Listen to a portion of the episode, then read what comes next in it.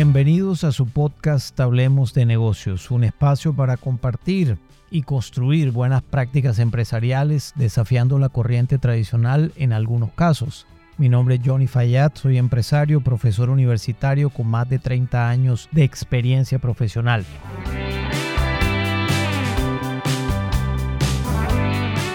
En el episodio de hoy vamos a hablar de cómo hacer las cosas más simples en las organizaciones, cómo hacer sobre todo negocios más simples con los clientes.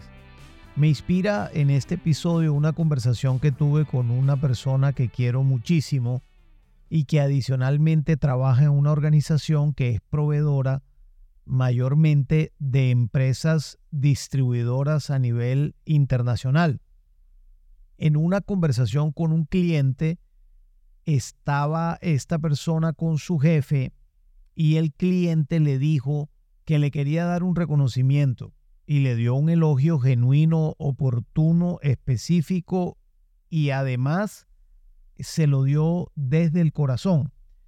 Le dijo, mira, contigo hacer negocios es fácil. Tú te encargas de hacer simple las cosas cuando de negocio se trata. Y a mí eso me pareció extraordinario, una experiencia muy buena y un reconocimiento excelente. Y al mismo tiempo me asalta una reflexión. ¿Por qué se da un reconocimiento a una persona que está haciendo su tarea bien como algo excepcional porque está haciendo las cosas simples con el cliente? ¿No deberíamos todos en una compañía hacer las cosas más fáciles y simples para los clientes?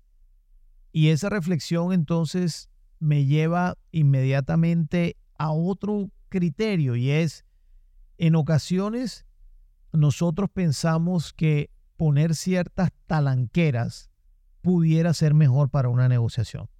En ocasiones pensamos que el proceso es más importante que el cliente. Y cuando eso ocurre, los clientes realmente sufren con las compañías porque no encuentran un canal expedito de comunicación, no encuentran una persona que le ayude a solucionar sus problemas de fondo, no solo de paños de aguas tibias, sino sus problemas de fondo. Pero resulta que hay personas que tienen esa concepción de que las cosas se pueden hacer fáciles, de que efectivamente si tú eres capaz de satisfacer los requerimientos de un cliente sin que estos requerimientos afecten la organización en negativo, ni la tuya ni la de ellos, pues los puedes satisfacer y los puedes satisfacer de forma fácil. El no en muchas ocasiones aparece como la primera opción en las conversaciones con los clientes. Y el no es miércoles en la compañía, no podemos hacer eso. Miércoles no es algo que le guste a mi jefe. No, eso no, no puedo salirme de la línea. No, entonces hay que llevar esa idea a consideración de la junta para ver si eso se puede hacer de esa manera.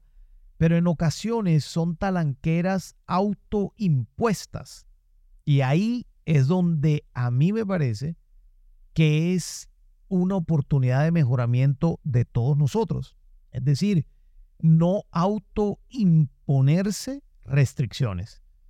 Ahora, hay culturas organizacionales en donde decir esto es más fácil porque las culturas organizacionales cuyo orden jerárquico es absolutamente riguroso, la mayoría de los empleados tienden a autoimponerse restricciones adicionalmente, por supuesto haciendo más difícil la conversación con los clientes, pero en las organizaciones en donde la cultura organizacional va orientada a mantener las relaciones con los clientes de una manera clara, sencilla, sincera, adicionalmente completamente transparente con todos los argumentos en la mesa de negociación, en las culturas organizacionales donde las personas son capaces de expresarse libremente y de disentir cuando no estén de acuerdo, en esas culturas organizacionales las personas pudieran tender menos a autoimponerse restricciones. Pero lo interesante de esto es que a pesar de las culturas organizacionales, surgen personas, hombres, mujeres, que tienen una concepción de la vida de hacer las cosas simples. Y en muchas ocasiones, este tipo de pensamiento genera toda suerte de nuevos clientes y de que fluya en la organización, inclusive los procesos. Inclusive tú sientas a dos personas de la misma organización en una conversación con un cliente y es posible que una te diga, sí, claro, vamos para adelante, lo podemos hacer, y la otra te diga, no, mira, dentro de los procesos de la compañía eso nos queda complicadísimo hacerlo y por lo tanto no pudiéramos avanzar en esa dirección. ¿Cuál es la diferencia entre una y otra persona entendiendo que la compañía es la misma y la cultura organizacional es la misma en las que ambas personas pertenecen? Pues es el concepto de la vida y de la manera como viven los individuos. La persona que hace las cosas simples también vive una vida menos complicada, vive una vida con mucho menos restricciones desde el punto de vista de las acciones que ejecuta en su vida diaria. Simplemente dice, mira, hay que hacerlo y lo hago, siempre y cuando eso no vaya en contra de los valores. Y cuando va en contra de los valores o en contra de los derechos del otro, pues la persona también reflexiona y dice, no, esto va en contra del otro, no lo hago.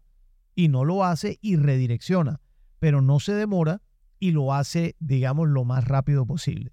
Por lo tanto, este episodio es una invitación a que hagan las cosas simples, a que las hagas también con la debida oportunidad y a que no te autoimpongas restricciones que pueden llevar a que los negocios en tu compañía no se hagan de la manera más adecuada y más rápida, inclusive y más flexible que se pudiera realizar sin necesidad de ir en contra de los procesos de la organización.